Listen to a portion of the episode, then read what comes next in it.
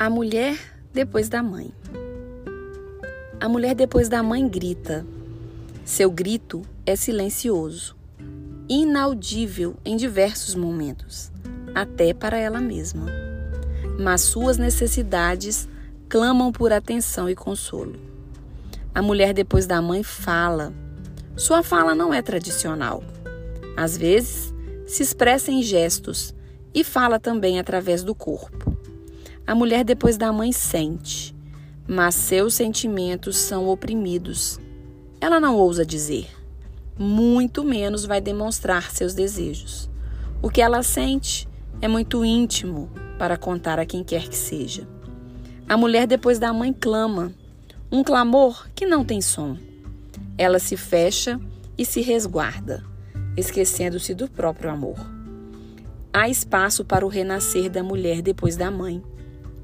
Não importa quanto tempo leve para que ela entenda seu momento, importa mesmo é ter coragem de oportunizar este tempo. Uma vez mãe, este título será seu por toda a vida.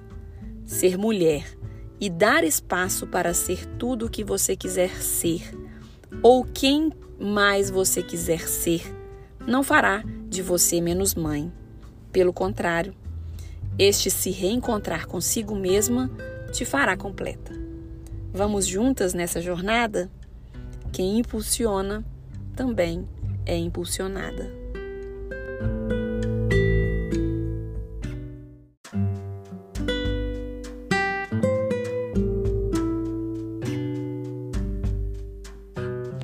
Episódio 66 Realização Olá, queridas mulheres, mães e quem mais quiser desfrutar de uns minutinhos de reflexão sobre a vida e como podemos usar pequenas atitudes diárias para melhorar nosso convívio com o mundo e com nós mesmos em constante equilíbrio. Porque para quebrar as cascas que nos impedem de realizar nossos sonhos, precisamos de muita coragem. Hoje, vamos refletir sobre a realização. Antes de mais nada, uma pergunta. O que significa a palavra realização para você? Questiono isto porque a realização tem uma conotação diferente de pessoa para pessoa, e ser alguém realizado pode ter a ver com um trabalho, com um propósito ou mesmo com uma atividade simples do dia a dia.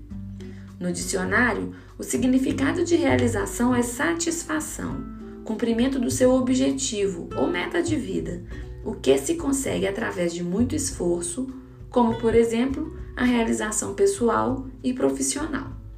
É também algo que se consegue colocar em prática, o que é realizável, como por exemplo, um governo abre uma escola para a realização de um concurso público. Realização pode ser uma ação heróica, um ato digno de respeito, aquilo que foi feito e foi grande.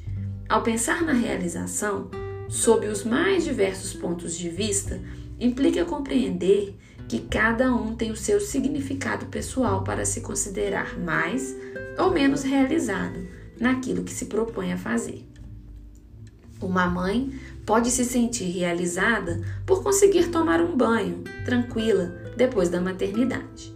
Ou um jovem pode se sentir realizado após conquistar o primeiro emprego antes de concluir o estágio. Ou ainda, uma criança pode se sentir realizada ao conseguir colocar uma colher cheia de comida na boquinha sem derrubar tudo pelo trajeto. A sensação de realização depende muito mais do momento vivido do que do tamanho da conquista.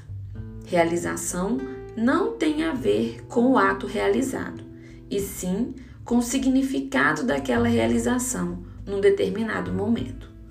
Esta semana eu os convido a refletir sobre os mais diversos caminhos e formas em que podemos nos sentir realizados nas nossas atividades cotidianas. O quanto nós nos permitimos experimentar a sensação única de ver um propósito alcançado.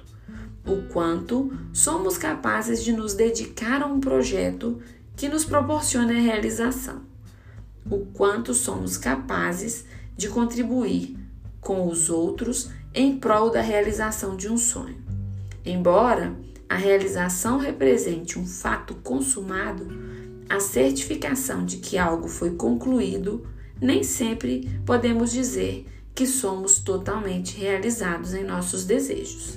Esta semana, eu os convido a refletir sobre o que é ser uma pessoa verdadeiramente realizada, sobre os valores dos quais você não abre mão para alcançar um objetivo, sobre a sua coragem para se dedicar de fato ao seu propósito, porque ser uma pessoa realizada não quer dizer que você alcançou tudo aquilo que desejou, mas sim o quanto você se dedicou aos projetos e, sobretudo, àqueles que levaram consigo o seu coração.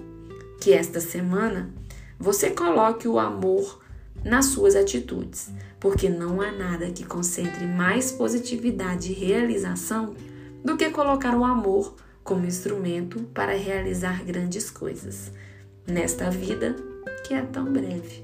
Eu sou Adriana Figueiredo e este foi mais um episódio da segunda temporada do podcast Estreia de Mãe, feito para compartilhar amor e inspirar pessoas, especialmente mulheres, a buscarem o autodesenvolvimento para se ampliarem. Toda terça, uma gotinha de palavras de compreensão feminina para te lembrar que a mulher está aqui, além da mãe.